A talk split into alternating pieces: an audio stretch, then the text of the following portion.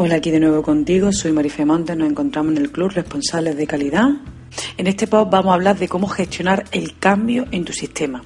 Sé que en más de una ocasión te has planteado que tu sistema pues no se está usando como es debido y que debería de ponerle las pilas. Sientes que necesita un cambio radical pero no sabes por dónde empezar.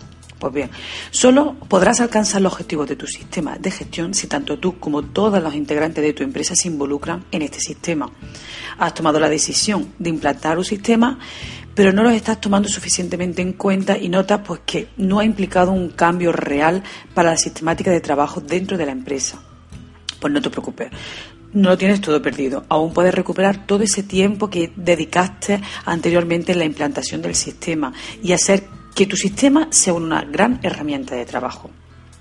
Estás notando que hay cierta miopía y que se ha perdido de vista por los aspectos fundamentales que debe contener el sistema y además el cambio que ello conlleva en la filosofía y en la cultura de trabajo dentro de tu empresa.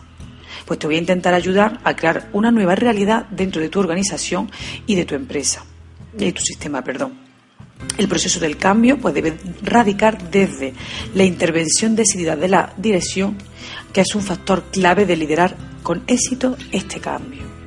Para que puedas liderar la gestión del cambio, que es la parte que a ti te toca como responsable de calidad, podrás llevar a cabo una serie de pasos que yo te voy a proponer, ¿vale? Como consejo. Pues en primer lugar, primero de todo, pues define las necesidades de ese cambio. Piensa realmente por qué quieras cambiar el sistema, cuál va a ser tu objetivo y qué pretendes conseguir con este cambio. Debe de estar perfectamente convencido para que luego puedas convencer a tus compañeros, si no, no tendrías éxito. En segundo lugar, debes buscarte aliados. ¿Está claro? Que tú solo no lo vas a poder llevar a cabo con éxito si no tienes gente que te apoye, compañeros que te apoyen. Debes formar todo un equipo de trabajo que desde el principio tengáis el mismo interés por ese cambio, por esa reactivación del sistema para que funcione.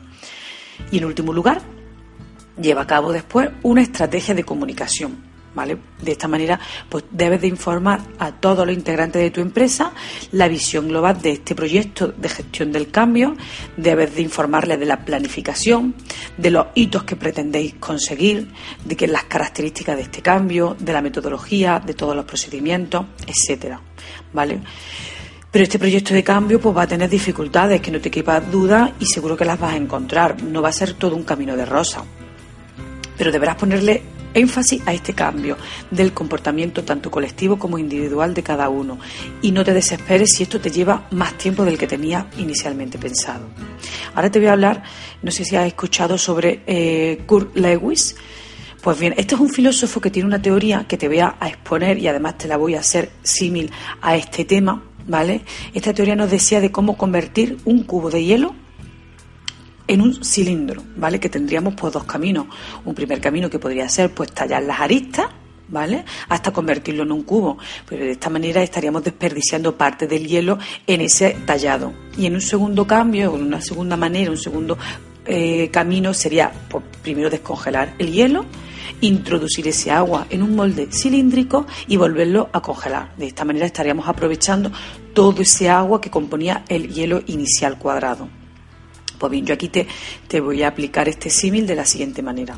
¿vale? Para la gestión del cambio, pues tendríamos tres fases por las que pasar eh, eh, a nivel de comportamiento colectivo. Mira, una primera fase sería la de lo que yo llamaría descongelación, ¿vale? Aquí debemos de motivar y preparar a todos los compañeros que necesitamos este cambio, convencerlos de que el cambio es necesario porque tenemos un sistema que no está funcionando y queremos que funcione haciéndoles ver que deben de poner toda su parte ¿vale? y esforzarse para conseguir este cambio y romper con todos los métodos que teníamos tradicionales, los procedimientos de trabajo tradicionales, intentar arreglarlos o intentar cambiarlos más bien.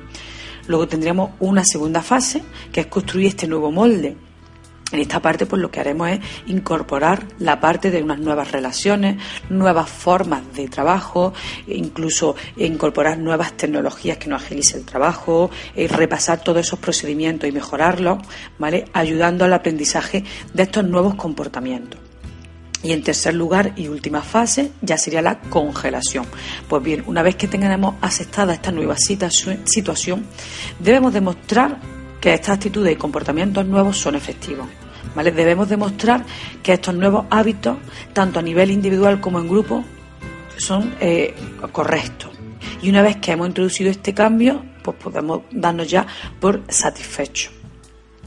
Pero no pienses que tu trabajo en el proyecto del cambio ha terminado aquí. No lo pienses así, sino que tienes que seguir esforzándote en el proyecto del cambio, ¿vale?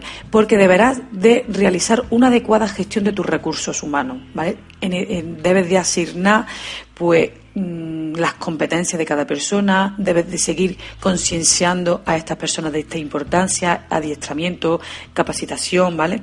Y te aconsejo que lo hagas con un exhaustivo programa anual, tanto de auditoría como de revisiones del sistema, para que no se te vayan a escapar ningún detalle. Pues bien, espero pues que te haya animado a ponerle las pilas a tu sistema y a todas las personas que forman parte de tu empresa y que consigas con éxito el cambio que tu sistema de gestión se merece para usarlo como una gran herramienta de trabajo. Espero que te haya servido este post. Si quieres dejarme algún comentario, te lo agradezco, te contestaré y muchas gracias por haberme atendido.